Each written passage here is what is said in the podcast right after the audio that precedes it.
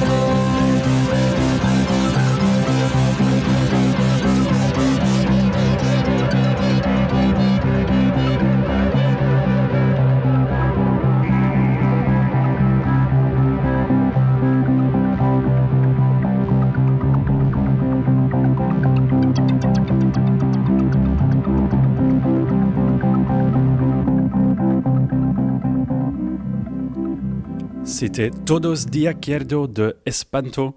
On écoute la musique ce soir, mais évidemment pas que ça. Vers 17h20, notre journaliste Vincent Lepape va accueillir Maddie Healthy, une influenceuse qui vient parler de la vie des influenceurs. Et dans une dizaine de minutes, il y aura un nouvel épisode de ma chronique politique. Je vais parler de la Finlande et de nouveaux partis politiques en Belgique.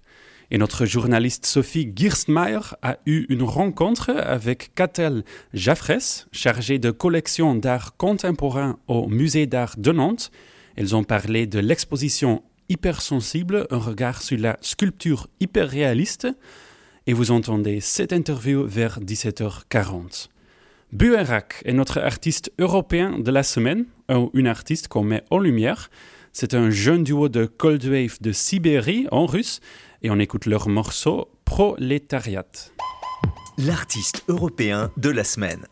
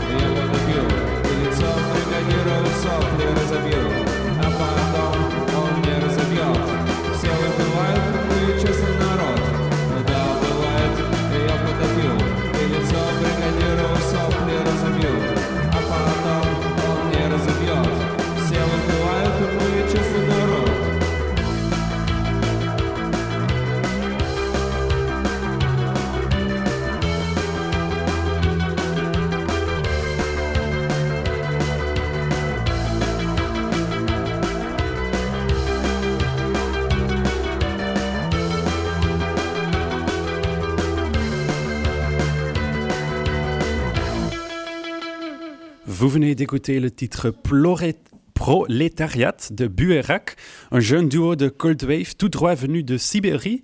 Buerak, c'est direct, plutôt simple et efficace. Il chante ce qui nous rend heureux, tristes et mauvais, avec des paroles pleines d'ironie et d'images absurdes ou détournées. Parfois juste pour rire de la situation ou pour décrédibiliser et parfois pour dénoncer, comme ici avec la chanson Prolétariat. Elle parle de la colère d'un prolétaire qui travaille dur et honnêtement et qui voit autour de lui des personnes malhonnêtes, des voleurs qui s'en sortent très bien. Mais il se dit que c'est une honte de vivre ainsi, alors reste dans sa condition à l'usine. Il est 17h et 9 et vous écoutez toujours l'Evening Show et c'est l'heure du rock chez Euradio. On écoute Le King, Le Kong, un morceau de Alex Ruiz.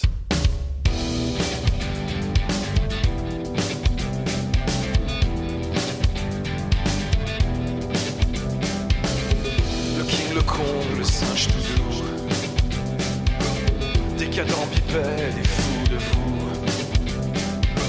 Sur le ring, le gong, le cœur à bout. Corde tendue, chaos debout. Le drink, le don paraît à l'abordage. Ta silhouette blond, désirable mirage. Le trac, le son ma blanche infinie. Mon Amazon sublime, ma sauvage égérie. Évidemment, je l'aime. Passionnément jusqu'à la reine. Boxer, loser, jardin d'Éden. Évidemment, je l'aime.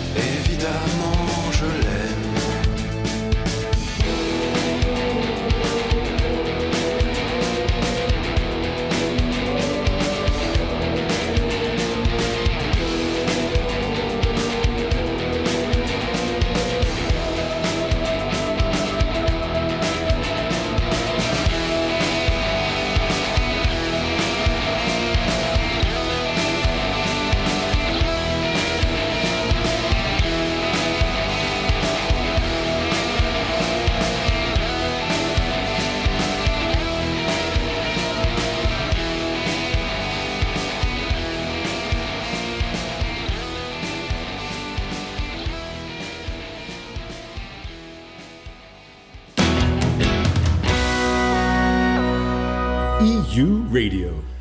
In my Chronique Politique, I give you an update on the political situation in different European countries and a lot of news about Finland recently. The country joined the military alliance NATO two days ago. But I'm not going to talk about that today because last Sunday elections took place in the country, important elections. And we have a winner, well, actually, two winners and a loser. But let's first take a look maybe at how the situation was before Sunday. The Prime Minister is Sanna Marin from the Social Democratic Party, and she was in a coalition with four other parties the Centre Party, the Green League, the Left Alliance, and the Swedish People's Party, a party that represents the Swedish minority in Finland. So, Finland had or has a centre left government. The election that took place were parliamentary elections, so a new government is going to be formed, and most likely with a new prime minister as well. Because I said there is a loser, and that is a Social Democrat- Democratic Party of current Prime Minister Sanna Marin. Who were the big winners then? Well, for that we have to look take a look at the right side of the political spectrum. The party that came out of the elections as the biggest uh, is the Conservative National Coalition Party. The second biggest party is the populist right wing Finns party. And then in third place comes the Social Democrats of Sanna Marin.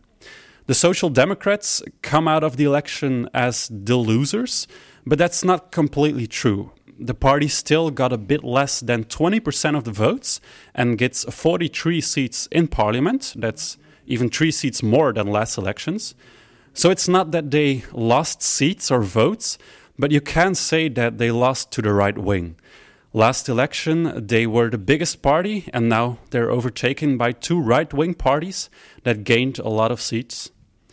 What is the reason for that? You might now ask yourself. Well, it's not that the current Prime Minister Marin is not popular anymore, on the contrary, but the reason is mostly her economic policy. A lot of Finns blame her for the high inflation and price increases.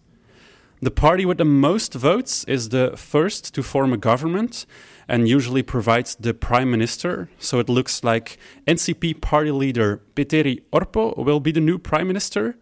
But which other parties will be part of the government is still to be seen. But one thing is sure it is not going to be the three biggest parties because the Social Democrats don't want to govern together with the populist right wing Finns party. That came second. And then to Belgium, the favorite country of my colleague Leo, because in my country a new political party is being formed.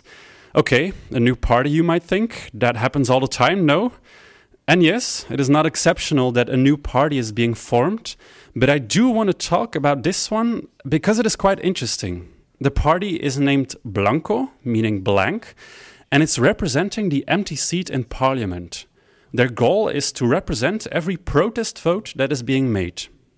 They want that blank votes, so people that hand in an empty voting ballot, that they are being represented by a physical empty seat in parliament. And that's basically it. They don't have any other goals or opinions. Once elected, they will abstain on every vote that is being held in parliament. They won't vote. Only when it comes to the empty seats, they will cooperate. Uh, once the party reaches its goal, it won't have a reason to exist anymore, they say, and so they will disappear again. In Belgium, going voting is mandatory, but more than a million people don't vote. Some of them vote blank, which they have the right to do, and others just don't show up or vote incorrect, invalid. A lot of people also vote on extreme parties, such as the far left or far right, as a form of protest. And it's all those people that the new party Blanco wants to represent. To actually be on a voting bill, they have to get some things done first, like reaching a certain number of signatures in each electoral district. I'm not going to get into detail, but the next elections in Belgium are in 2024, so I guess we will see then if they are on the voting ballot and if they manage to get a seat in parliament. And now we go back to the 60s, to the year 1961 to be precise, with Etta James and her One for My Baby. Hmm, it's a quarter to three. There's no one in the place except you and me. Set 'em up, Joe. Got a little story that you ought to know. And oh, we're drinking, my friend, to the end of a brief episode. And oh, yeah, and make it one for my baby, one more for the road.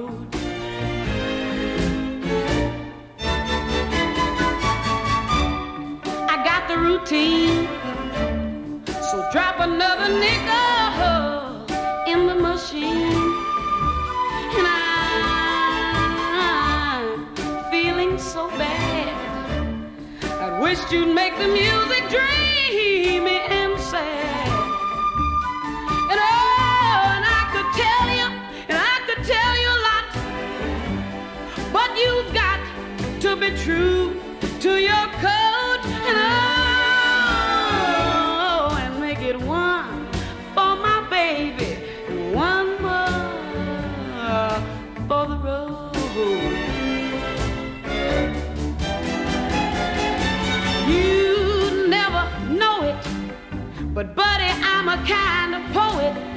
I've got a lot of things to say.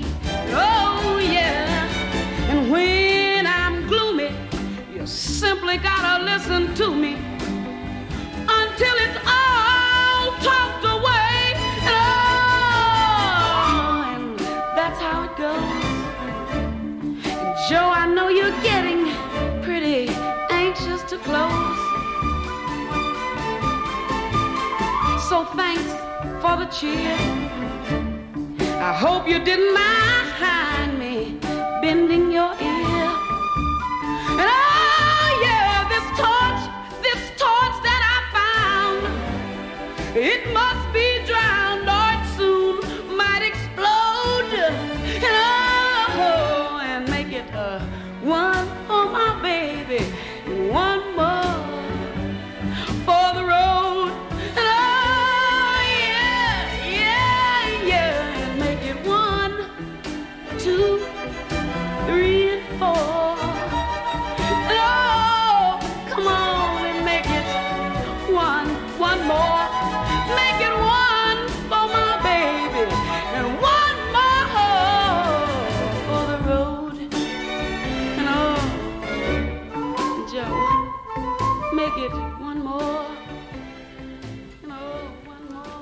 C'était One for My Baby de Etta James. Et l'invité de ce soir est arrivé dans notre studio. Vincent Le Pape va parler des influenceurs avec Maddie Healthy. EU Radio. Alors que la loi sur les influenceurs est actuellement examinée au Parlement, on va s'intéresser à la vraie vie des influenceurs et des influenceuses pour aller au-delà des, clichés, au-delà des écrans. Et c'est avec vous, Maddy Guéguin, qu'on va le faire. Bonsoir. Bonsoir. Vous êtes le plus connu sous le nom pseudo de Maddie Healthy. Vous êtes l'une des influenceuses nantaises les plus connues sur les réseaux sociaux, notamment sur TikTok où vous cumulez 1,4 million d'abonnés. Alors Maddie Guéguin, sur les réseaux, on peut donc vous suivre dans votre vie quotidienne, passer d'une rencontre avec vos amis à une réunion TikTok ou encore essayer de changer l'une des roues de votre voiture. Et pourtant, juste avant le confinement, vous étiez encore manageuse d'une boutique de maquillage à Nantes. Maddie Guéguin, comment est-ce que tout a commencé? Euh, déjà, merci de me recevoir. Euh, comment ça a commencé? Ça a commencé, euh, je pense, comme tout le monde, au moment du confinement. Le premier jour du confinement, je me suis dit, comme tout le monde, qu'est-ce que je vais faire de tout ce temps qui m'est offert? Et du coup, j'ai téléchargé l'application TikTok et je me suis amusée dans ma chambre à me filmer, à faire des transitions et 1, 2, 3, 10, euh, 20, 50 TikTok et puis bah voilà, c'est parti comme ça. Ça n'a jamais été un projet perso, donc c'est vraiment le, le Pas du tout. pur hasard. quoi. C'était vraiment le pur hasard. J'ai toujours adoré l'audiovisuel, la vidéo et la photo, mais c'est vrai que euh, ça a commencé comme ça euh, pour le fun, quoi, en fait. Ouais, pour autant, tout n'a pas décollé tout de suite, puisqu'au début, vous disiez faire 10 vidéos par jour, puisque tout le monde ne réussit pas. Euh, oui, au début, euh, au début, je pouvais. euh, en fait, je passais mes journées à me changer, euh, à faire euh, des vidéos, etc. Je saoulais mes potes avec ça. Je leur disais, regardez mes nouveaux TikTok et tout. Gna, gna, gna. Ils étaient là, m'a dit, c'est bon, t'as passé l'âge de faire du TikTok. J'étais là, oui, mais bon, euh, au moins je m'amuse. Et, euh, et finalement, euh, finalement, je faisais les petites, les petites trends sur TikTok et j'ai sorti un TikTok qui a buzzé le 4 avril. Et, euh, et en fait, à partir de là, euh, c'était parti, quoi. Vous êtes donc l'un des visages de l'influence en France, puisqu'en en France, on compte 150 000 influenceurs, dont seulement 15% font ça à temps plein. Et on va passer à d'autres chiffres, ceux de vos nombres d'abonnés, parce qu'en regardant vos chiffres avec un peu plus de 100 000 abonnés sur YouTube et Instagram, et plus d'un million sur TikTok, on a l'impression que TikTok, c'est vraiment votre réseau, et que les... c'est pas comparable avec les autres, vraiment. Quoi. Euh, effectivement, euh, TikTok, c'est mon réseau social le plus gros, on va dire. C'est sur lequel je suis pas forcément le plus présente parce que, euh, voilà, mais c'est sur lequel j'ai la plus grosse communauté. Et c'est aussi parce que, au niveau de, de l'artistique et de la création, je me sens plus à l'aise. Euh, et, et voilà, et en fait, j'ai commencé comme ça sur ce réseau Il y a peut-être social-là. plus d'outils aussi. euh, Et euh, ouais, le- il y a beaucoup d'outils qui ont été développés sur TikTok, qui sont très sympas. Et ça se professionnalise énormément. Et du coup, c'est vrai que c'est très intéressant de d'être sur la plateforme. euh, Est-ce qu'il y a une différence peut-être aussi du public selon les réseaux euh Euh, oui, alors oui et non. Euh, avant, il y avait beaucoup. TikTok était connu pour être très jeune, avoir une voilà Mhm. une, une audience très très jeune. Mais maintenant, il y a vraiment tout. Il y a du médecin, il y a des profs, il y a euh, du menuisier, il y a euh, de, euh, de- du sportif de haut niveau, des chanteurs. Il y a vraiment de tout et tout public. Donc Oui, euh, sur TikTok, ça devient de plus en plus, entre guillemets, vieux. Gros guillemets. hein. Bon, ça reste relativement jeune. Alors, Voilà. chacune de vos publications dure à peine une minute. Mais combien ça vous prend réellement, vous, derrière l'écran? Oh là là Alors ça va dépendre du, du contenu, mais ça prend énormément de temps. Euh, alors avant, je faisais beaucoup de sketch, donc ça, on va dire que voilà, ça pouvait prendre entre 4 et euh, 6 heures. Euh, ou alors ça pouvait juste me prendre une heure, entre guillemets, mais euh, on va dire que sur une vidéo d'une minute, il n'y a pas une minute de préparation. Il y a tout ce qui est écriture, du script. Il faut préparer les décors, les, les vêtements. Ensuite, il faut tourner, il faut monter.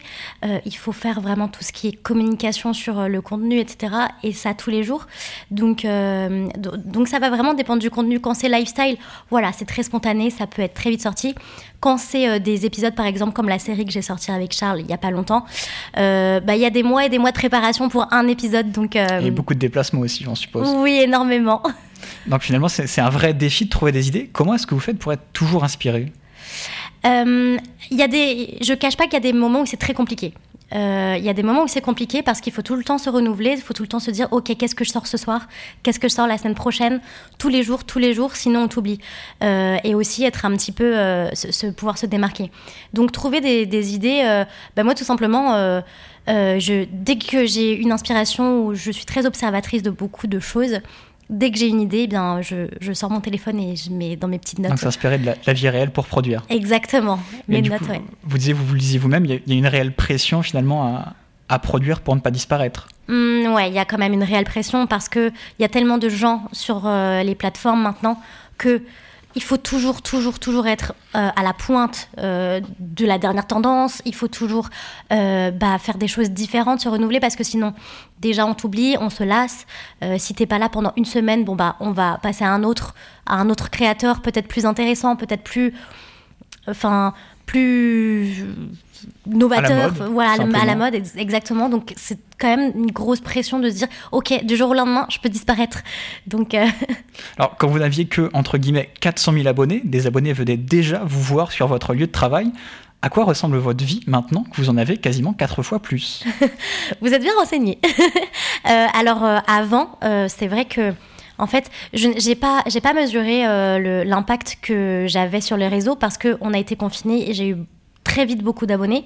Ensuite, on a été déconfinés et je suis retournée à la boutique et c'était le défilé d'abonnés à la boutique. Ce qui a posé un peu problème, Euh, mais euh, dans la rue c'est pareil. Mais on va dire que aujourd'hui, comme j'en vis à temps plein, je m'en rends peut-être un petit peu moins compte parce que je suis tout le temps chez moi. Et du coup, je sors moins. Et Vous êtes protégé au final chez vous quasiment. Exactement. Donc, euh, je dirais pas que la notoriété a baissé parce que euh, non, euh, on- ça a doublé, quadruplé, tout ce que vous voulez. Mais c'est vrai que quand je sors dans la rue maintenant, euh, euh, je suis encore plus étonnée de me dire, ok, euh, donc on me reconnaît encore et euh, et machin. Mais c'est vrai qu'au début, t'as l'impression d'être Céline Dion, quoi. T'es là et et on te on, on te dit, ouais, euh, c'est c'est toi, Maddy, c'est toi qui fais des TikTok. Enfin, c'est franchement c'est incroyable Alors là, vous avez pris un peu le virage de la création avec votre série du coup sur l'amour. Il y a toujours un peu cette différence entre influenceur et créateur de contenu. Où est-ce que vous tracez la ligne, vous? Alors, euh, selon moi, c'est une très large question, mais selon moi, un influenceur euh, est dans la catégorie créateur de contenu. Mais un créateur de contenu n'est pas forcément influenceur. Mais selon moi, hein, bien sûr. Euh, je, moi, je trace très vite la ligne parce que c'est vrai que quand on parle d'un influenceur, on a vraiment la mauvaise image de, euh, de l'influenceuse euh, télé-réalité qui présente ses petits placements de produits avec son petit code promo, etc. euh, et qui ne fait que ça de sa journée, alors que, alors que quand tu es créateur de contenu, il y a tellement beaucoup plus de choses derrière. Euh, c'est beaucoup plus complexe que, euh, que entre gros guillemets, la, de la petite influence euh, du, du code promo et du placement de produit. Quoi. Euh, on, on va dire que quand on est créateur, on fait aussi du placement de produit plus intelligent parce qu'on va chercher des marques aussi plus, plus, plus larges et, et plus euh, dématérialisées. Je sais pas si du style, enfin, euh, du style. euh, nous, en tout cas pour la ligne. euh, pour la ligne éditoriale de la fiction, etc., ce sera plus euh, Paramount, euh, des euh, Prime Video, du Canal+, enfin, voilà, des oui, choses un des, peu des- des choses, des créations. de la vraie vraiment, euh, création. voilà. Alors, euh, on, alors, on l'a dit en introduction, le Parlement examine une loi pour lutter contre les dérives sur les réseaux sociaux de certains influenceurs dont les affaires ont fait les, gros titres. Mhm. Cette loi sur l'influence est une première en Europe. Maddy Guéguin, en tant qu'influenceuse, qu'est-ce que ça vous fait de voir votre profession reconnue après tant d'années? Euh, je pense que ça, moi ou d'autres, ça fait du bien. euh, déjà de crédibiliser un peu ce métier euh, parce que on, on voit pas vraiment tout le travail qu'il y a derrière euh, parce que finalement euh, par jour on ne voit qu'une minute de vidéo ou dix minutes qu'on peut sortir. Et en fait il y a tellement de choses et c'est tellement polyvalent ce métier que je pense que c'est une bonne chose effectivement d'avoir euh, d'avoir sorti une loi pour bah voilà pour reconnaître un petit peu notre métier qui est qui est on va pas se le cacher très difficile est-ce que, est-ce que, je me demande- poser la question, est-ce qu'il y a des gens qui viennent nous aborder en, en disant finalement comme ils, ils vous voient peut-être parfois pour le, comme leur idole, en Mm. se disant tiens, euh, moi aussi je veux être influenceur plus tard. euh. Bien sûr. Bien sûr, j'ai beaucoup de DM qui me, euh, qui me disent euh, bah, voilà, m'a dit t'es, m- t'es mon modèle, euh, j'aimerais faire comme toi, est-ce que tu peux parler un peu sur tes réseaux de comment tu en es arrivé là, etc. Et, et je veux faire comme toi, quoi, je veux être influenceuse. Et bon, euh, c'est pas. Et d'ailleurs, il y a eu des écoles qui se sont créées d'influence. Euh, bon, euh, on est OK ou on n'est pas OK, mais euh, bon, honnêtement, je m'exprime pas là-dessus, mais c'est pas. Voilà. c'est pas. Bon, bah, on n'apprend pas forcément euh, à, à avoir du leader. On n'apprend pas à créer. euh, Oui, vous avez pris bien plus vous par vous-même avec vos, compétences auparavant. Et pour vous, les réseaux sociaux, ça concentre à la fois votre vie privée et votre vie perso.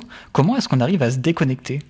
C'est compliqué. C'est très compliqué pendant deux ans. Là, ça fait maintenant trois ans que j'en que j'en vis euh, pleinement. Et pendant deux ans, ça a été très compliqué euh, de faire euh, la part des choses parce que euh, voilà, quand, quand on t'appelle pour faire une soirée entre copines ou je sais pas, euh, qu'on t'appelle pour sortir machin. T'es tenté de, de sortir ton téléphone et de dire ah bah regardez, nana, je suis avec les copines machin, euh, ou avec les parents ou la famille et c'est très compliqué Parce qu'il de y, a la- déconnecter. il y a la limite privée, personnelle, qui sûr. vraiment à chaque fois. Là. Bien sûr, j'essaie au plus que mal de pas trop montrer ma vie privée parce que voilà, ça, Il faut la préserver tout simplement. Il faut la préserver. Ou ma vie amoureuse d'ailleurs, parce que j'ai beaucoup de questions là-dessus. Euh, Surtout avec la série, on, on Bien suppose. sûr, je suis très mystérieuse, mais je ne. Voilà. Euh, c'est ma vie privée, donc. euh, mais, mais ouais, faut faire la part des choses. Maddy Guiguin, où est-ce que vous voyez dans 5 ans Est-ce que vous pensez que vous serez toujours influenceuse? Hum, alors, je ne pense pas. Enfin. Peut-être que oui, mais en tout cas pour moi l'influence euh, euh, c'est juste un piédestal pour euh, faire euh, des gros projets euh, et pour mener à bien des, des choses que j'avais envie de faire depuis longtemps. Donc euh, non, dans cinq ans, moi je me vois euh, euh, chef d'entreprise, euh, enfin voilà, avec euh, pas mal de branches euh, que j'aurais développées. euh. Ben, On verra, qui sait. On verra bien. vous apporter. Quels sont d'ailleurs les projets qui vont être euh, sur, votre, sur vos réseaux tout simplement Euh, alors là, j'ai un gros projet qui sort en juin, euh, mon livre, c'est-à-dire euh, mon journal de mots, donc qui sort fin juin, que j'écris depuis nombre de mois. Donc ça, ça fait partie d'un des plus gros projets de cette année, avec évidemment la série. On va essayer de faire une saison 2 de Pour toi. On va essayer, on va voir. Petite annonce. Petite annonce, mais bon, c'est dans les projets en 10 fois mieux. Enfin, non, peut-être pas 10 fois mieux, mais Euh, les attentes vont être hautes. là. voilà, les attentes sont très hautes, donc on se met un peu une pression là-dessus et on se dit, voilà, euh, les gens ont adoré la saison 1, donc, euh, donc euh, la saison 2, on va essayer de taper très fort. Et puis après, pourquoi pas, j'ai été castée il y a pas longtemps pour un film, donc je pourrais vous en dire plus un petit peu plus, dans un peu plus longtemps, mais Ben, pas maintenant. Bien, merci à vous d'avoir été Ma- Maddy Guiguin au micro de radio. Merci beaucoup. Et on vous retrouve évidemment sur tous vos réseaux sociaux avec le nom Maddy Elsie. Il est 17h34, vous écoutez toujours l'Evening Show et on continue avec un morceau de Mexican Institute of Sound, un projet de musique électronique créé par le DJ et producteur Camilo Lara, basé à Mexico. Son style, fusion de musique folklorique et plus traditionnelle avec des sons modernes. On écoute son morceau La Balada de la Aspirana.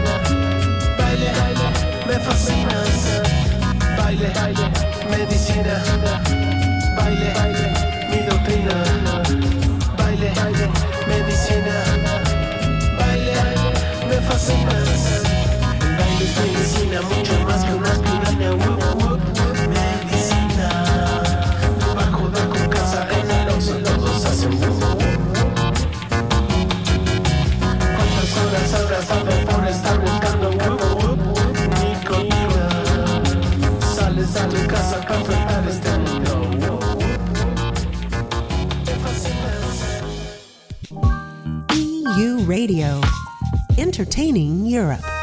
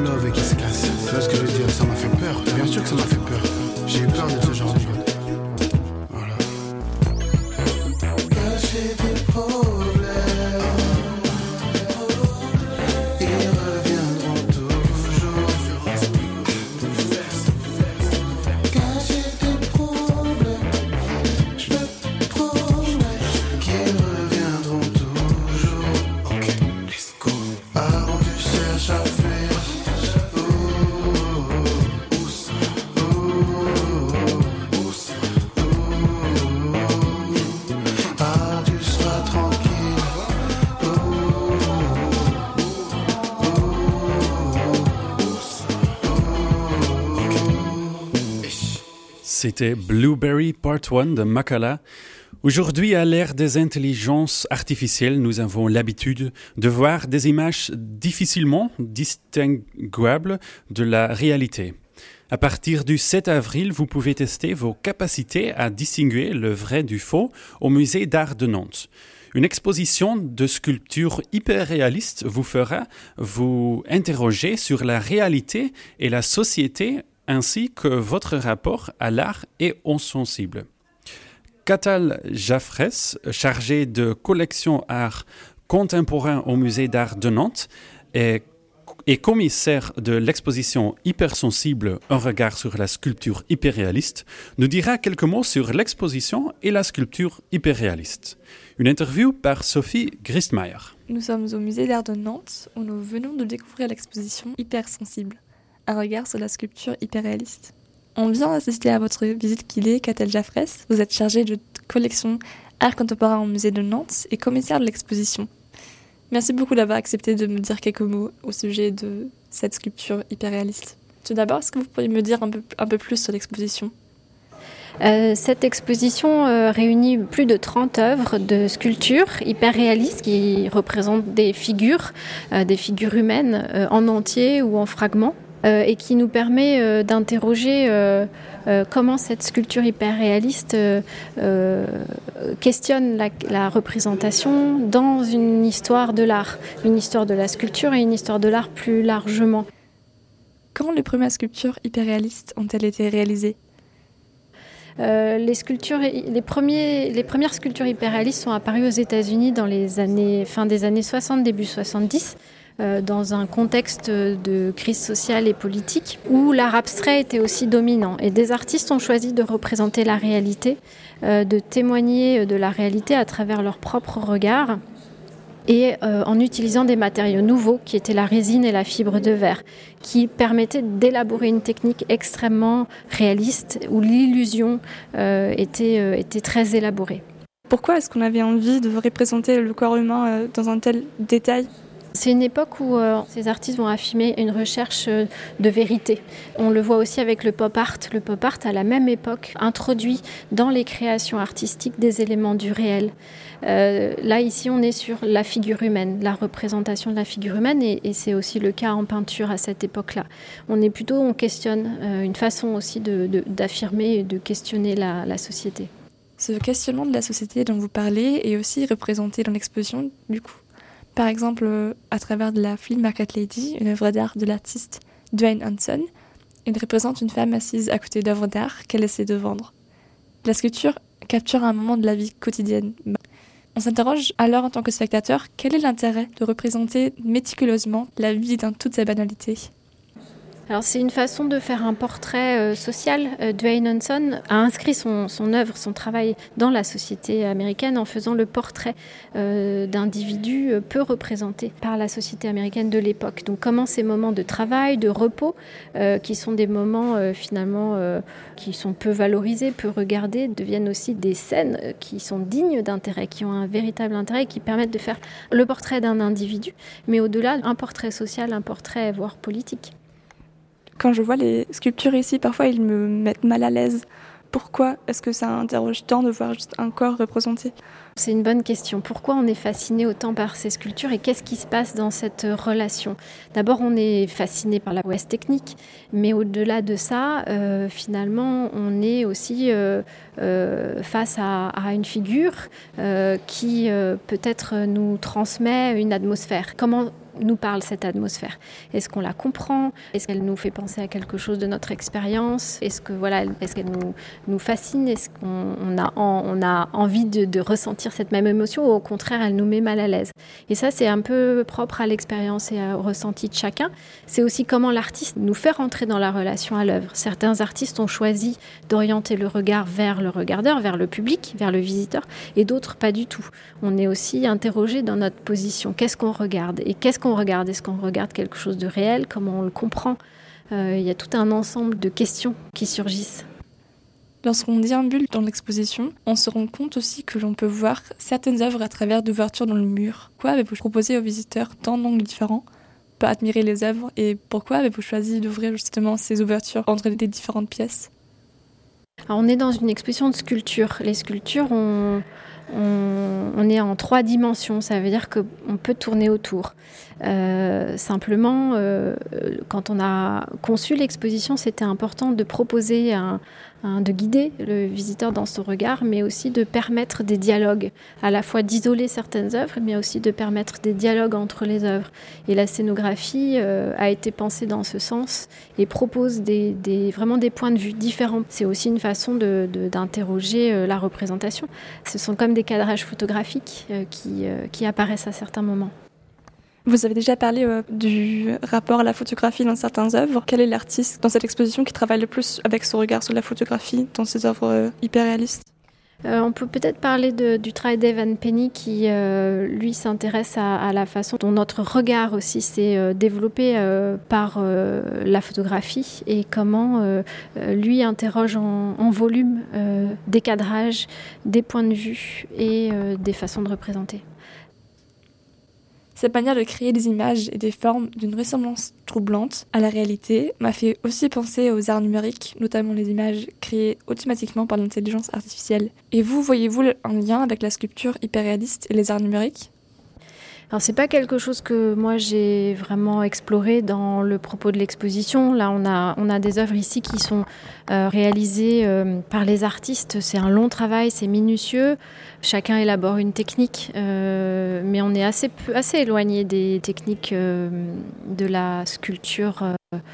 Euh, euh, 3D ou des usages numériques, même si chacun a après sa façon de faire, c'est quand même un travail du, la main de l'artiste est quand même très présente dans, le, dans les œuvres. Mais est-ce que dans l'inter- l'interrogation sur, sur, euh, ce qu'est-ce qui est l'art, qu'est-ce qui est la création et qu'est-ce que qu'est-ce qui est le, le réel, il n'y aura pas des parallèles entre le monde numérique et le monde de l'art? C'est une question fondamentale, c'est une question euh, qui traverse tous les propos artistiques. Ça demanderait, voilà, je pense à encore un, un développement.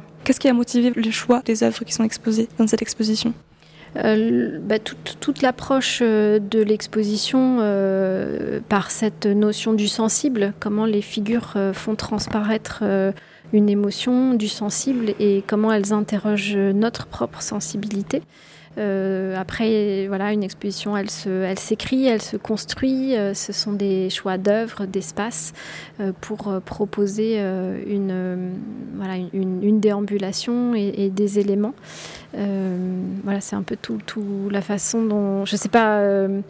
Comment on peut expliquer autrement, mais c'est vrai que c'est comme une histoire qu'on écrit, un propos qu'on développe. Cette exposition, elle a été construite au fur du temps. Depuis quand travaillez-vous sur cette exposition?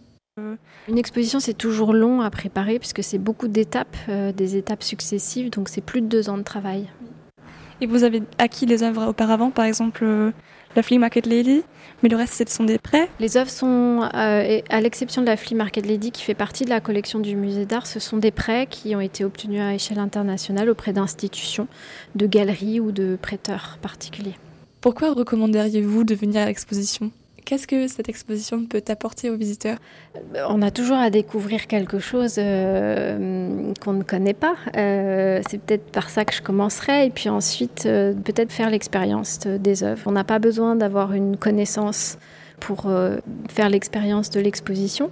Euh, on donne aussi beaucoup d'informations dans l'exposition pour comprendre ce qu'on voit et finalement euh, poser cette question quelle est la différence entre ces œuvres et la réalité et puis pourquoi pourquoi faire des œuvres qui ressemblent autant à la réalité?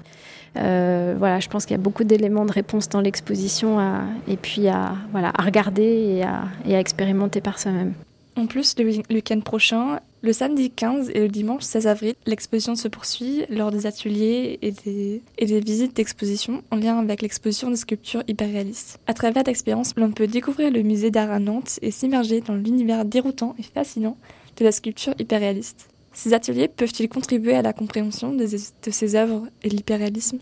Il y a des événements qui proposent d'autres approches, euh, d'autres rapports euh, euh, à la représentation, à la figure humaine par exemple. Donc ce sont plutôt des, des, événements, en tout cas sur le week-end du 15-16, qui viennent un peu interroger ou mettre en expérience notre propre sensibilité qui peut nous voilà, participer de la réception d'une œuvre, de comment on vit. Euh, la rencontre euh, artistique plus largement. Et c'est quelque chose qui se prolonge dans le musée, puisqu'on a aussi proposé un parcours dans les collections permanentes en lien avec l'exposition. Merci beaucoup, Katel Jaffres, commissaire de l'exposition Hypersensible, un regard sur la sculpture hyperréaliste. L'exposition peut être visitée au musée d'art de Nantes du 7 avril au 23 septembre. C'était une interview par Sophie Grismeyer. Et maintenant, on va, on va écouter du RB avec Bonobo et Jamila Woods. C'est Tights qui arrive sur Euradio. We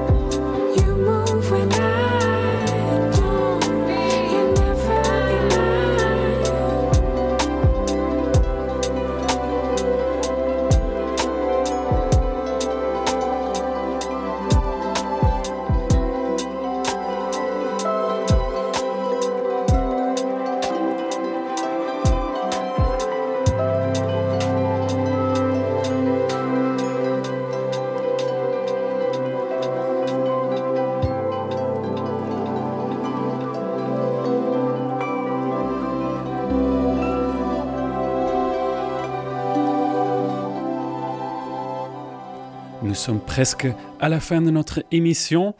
Demain, il y aura une émission spéciale avec une interview et concert de Ella Orleans. Et la semaine pro- prochaine, journaliste Clotilde Nock revient et elle sera animatrice d'Evening Show. On finit avec un morceau de Kablunak, euh, c'est Set et Beautiful World. Passez une très bonne soirée avec Euradio.